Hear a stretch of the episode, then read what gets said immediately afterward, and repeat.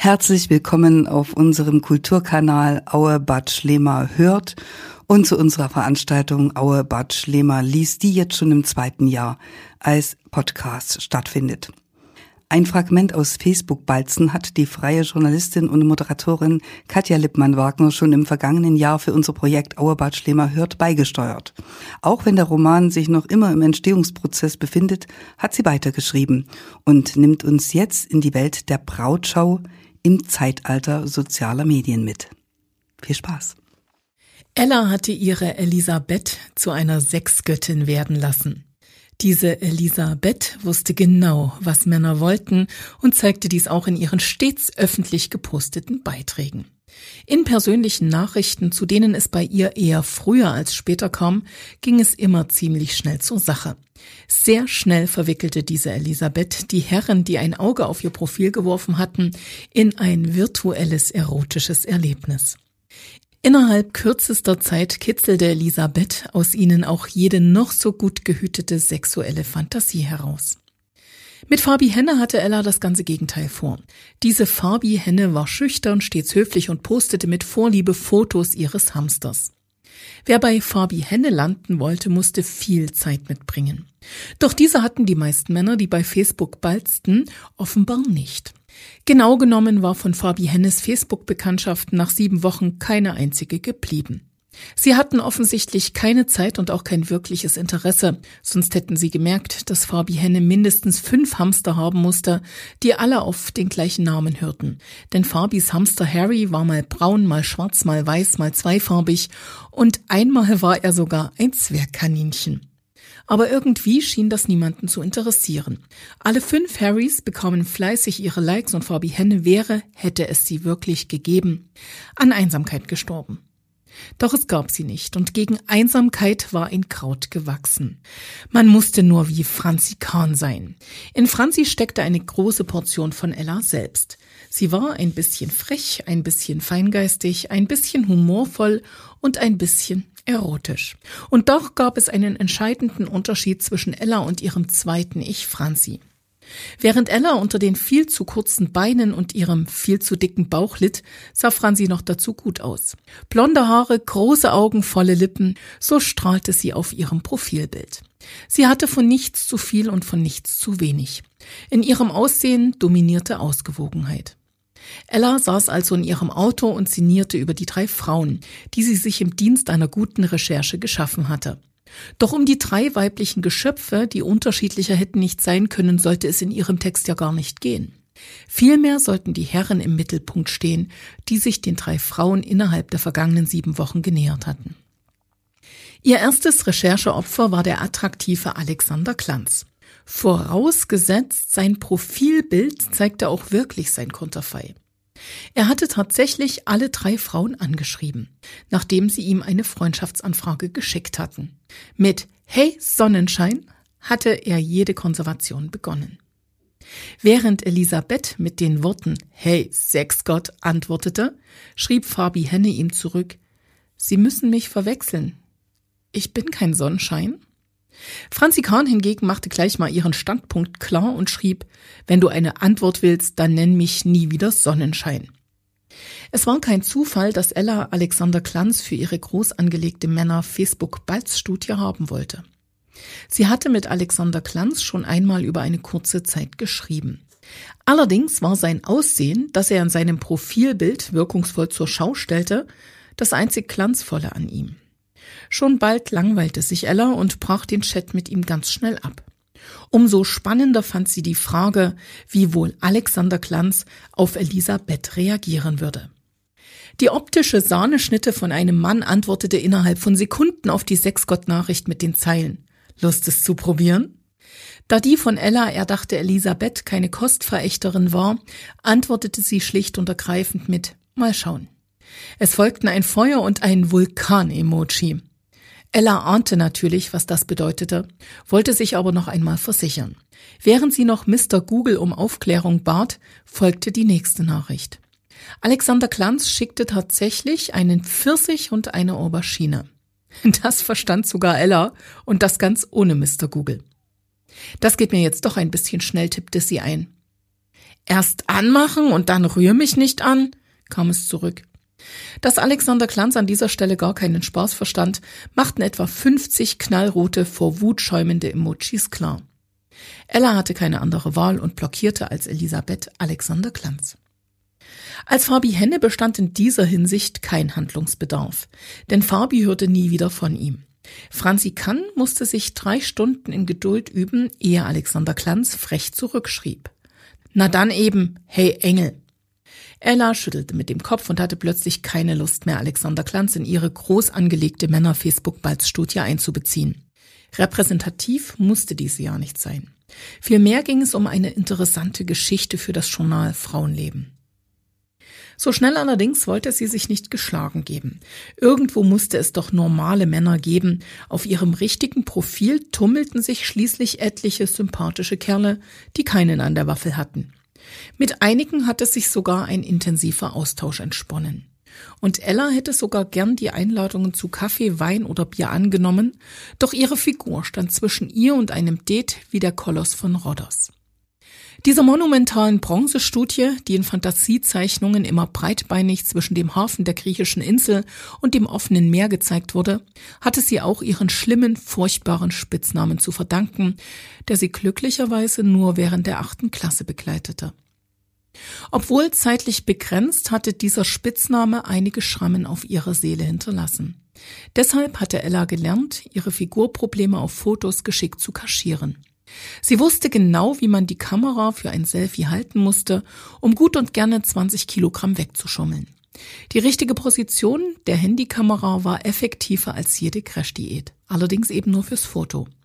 Ella wusste aber nicht nur, wie man für Selfie poste, sondern sie hatte auch über die Jahre gelernt, wie man sich geschickt seitlich hinter ein Stehpult oder einen anderen Menschen schob, um die eigentlichen Problemstellen zwar nicht komplett wegzubügeln, aber sie doch immerhin ein bisschen verschwinden zu lassen. Genau da lag das Problem. So sehr sie sich auf den Bildern, die sie postete, gefielen, so sehr lehnte sie sich in der realen Welt ab. Nur wenige wussten, wie sehr sie mit sich und ihrem Aussehen haderte. Mit einem attraktiven Typen wie Alexander Glanz beispielsweise hätte sich eine Ella Licht nie getroffen. Viel zu sehr fürchtete sie diese Begegnung, hatte Angst vor seiner Enttäuschung und Angst vor einem dummen Kommentar. Gerade bei Menschen, die genau wie Alexander Glanz viel Wert auf Status legten, hatte sie Angst, aufgrund ihrer Optik durchzufallen. Umso mehr hatte Ella verwundert, dass auch ein Superweib wie Elisabeth offenbar Alexander Glanz allein durch zu viel Zurückhaltung in die Flucht schlagen konnte. Denn Elisabeth war zwar eine fiktive Person, doch ihr Handeln oder besser gesagt ihr Schreiben war sehr schlüssig. Ella hatte sie in ihren Gedanken geformt und ihr einen Lebenslauf verpasst. Ella hatte Menschen um sie herum gestrickt und alles fein säuberlich stichpunktartig auf einem Arbeitsblatt zusammengefasst. Für Elisabeth reichte ein A4-Blatt. Fabi Henne benötigte drei Blätter, auf denen Ella ihr eine richtige Geschichte gab, und für Franzi Kann kamen letztendlich sage und schreibe sechs Blätter mit Stichpunkten aus ihrem fiktiven Leben zusammen. Nicht alles war fiktiv, denn in ihr steckte halt doch ein großes Stück Ella mit all ihren Stärken und Schwächen. Ella war immer noch voll und ganz in ihren Gedanken gefangen, als es an die Scheibe ihres Autos klopfte. Sie schreckte hoch und schaute in die strahlenden Augen von Theresa. Und dieser Zauber wirkte immer. Theresa Schuster war Ellas beste Freundin. Sie war alleinerziehende Mutter und geschieden. Wenn sie kam, ging nicht nur die Sonne auf, nein, wenn Theresa einen Raum betrat, dann tanzten gleich vier Sonnen auf einer grünen Gänseblümchenwiese Polka. Hin und wieder tanzten sie auch leidenschaftlich Tango oder schwebten barfuß sanft bei einem Kuschelsong über die weiche Sommerwiese. Theresa war Berufsoptimist. Die schlimmste Gefühlsschwankung, die Theresa kannte, war die zwischen supergut gelaunt und sehr gut gelaunt. Du siehst umwerfend aus, rief sie Ella durch die immer noch geschlossene Autotür zu. Ihre Mundwinkel schienen dabei von einem Ohr zum anderen zu reichen. Ihre Zähne waren strahlend weiß. Ella drehte den schmalen Rückspiegel in ihre Richtung und erschrak. Ihre Wimperntusche war ausgelaufen. Selbst auf ihren Wangen zeichneten sich schwarze Spuren ab. Ihr knallroter Lippenstift saß auch nicht mehr dort, wo er hingehörte, sondern wirkte wie das Faschings-Make-up eines Clowns. Nur ihre halblangen, rot leuchtenden Haare saßen noch genauso, wie sie es mochte. Der Mega-Volumenschaum, der den verlockenden Namen Rock Your Hair trug und den sie sich gestern extra gekauft hatte, hielt offenbar, was er versprach. Mit einem pitschnassen, zerschlissenen Taschentuch, das sie die ganze Zeit in ihrer Hand hielt, versuchte sie in ihrem Gesicht Schadensbegrenzung zu betreiben. Die schwarzen Spuren ließen sich mit viel Druck wegwischen, dafür allerdings rötete sich die zarte Gesichtshaut direkt unter ihren Augen. Lass das, mach das nicht, rief ihr Theresa durch die immer noch geschlossene Fensterscheibe zu. Du bekommst Falten, steig jetzt aus und lass uns hochgehen. Theresa zückte aus ihrer Tasche eine Flasche Lambrusco und schwenkte diese einladend vor dem Autofenster. Natürlich war es Ellas Lieblingsrotwein, den Theresa extra bei ihrem Lieblingsitaliener geholt haben musste. Das war Theresa. Als sie von Ella eine WhatsApp mit den Worten Katastrophe perfekt erhielt, hatte sie sofort alles stehen und liegen gelassen, um zu ihrer besten Freundin zu eilen. Theresa konnte das tun, weil sie seit zehn Jahren selbstständig war. Sie hatte vor zehn Jahren nicht nur ihren damaligen Ehemann Marco in die Wüste geschickt, sondern auch seine Werbeagentur verlassen und dabei ihren guten Ruf, jede Menge Kunden und ihren Lieblingskollegen einfach mal mitgenommen. Theresa hat in der Werbeagentur ihres Mannes nicht nur den Kaffee gekocht, sie war auch die Kreative, die Kundengewinnerin, die Kundenbesänftigerin, die Kopfhinhalterin und zum Schluss war sie auch noch die Kinderbetreuerin. Denn ihr Ex-Mann hielt so überhaupt nichts von Kindergärten und war besessen vom Gedanken, dass seine Tochter ähnlich wie er mitten in der Agentur das Sprechen, Laufen, Malen, Rechnen und Lesen lernen könnte. Er hatte damals nicht gemerkt, dass Theresa bis zur Selbstaufgabe schuftete und selbst auf der Strecke blieb. Ihre Trennung bediente kaum ein Klischee. Weder sie noch ihr Mann hatten sich außerhalb der ehelichen Betten vergnügt aber eben auch nicht mehr in ihnen. Und so fasste Theresa damals von jetzt auf gleich den Entschluss, Marco zu verlassen. Während er mit einem langen Zettel, den sie geschrieben hatte, einkaufen ging, packte sie ihre sieben Sachen, ihr damals 18 Monate altes Baby und zog zunächst einmal in eine Einzimmerwohnung. Ella hatte diese Entscheidung ihrer Freundin überhaupt nicht verstehen können. Sie hatte sie sogar für verrückt erklärt und für Marco eine ganze Nacht lang die Werbetrommel gerührt. Marco hatte in Ellas Augen das gewisse Etwas. Ella empfand ihn als sehr charmant, mit guten Manieren, scheinbar stets gut gelaunt und erfolgreich. Erst als sie Theresas damaligen Nochmann nur ein paar Tage nach der Trennung bei Parship entdeckte, war ihr klar, dass ihre Freundin genau die richtige Entscheidung getroffen hatte. Soweit reichte schließlich auch Ellas Verständnis für ihn nicht, und heute wusste sie, dass es Theresa ohne ihn nicht nur in Sachen Agentur viel besser ging. Ihre Tochter Lucy hatte sich prächtig entwickelt, ganz ohne Komplexe und regelmäßigen Terminen beim Kinderpsychologen. Lucy hatte in der Grundschule keinerlei Probleme, nur durch den Sportunterricht quälte sie sich. Und auch der Start auf dem Gymnasium war gelungen. Beruflich hatte Theresa Marco längst das Wasser abgegraben. Dabei setzte sie zu jeder Zeit auf Klasse statt Masse. Die wichtigsten und einflussreichsten Unternehmer gingen in ihrer kleinen Agentur, die neben Theresa nur drei Mitarbeiter zählte, ein und aus.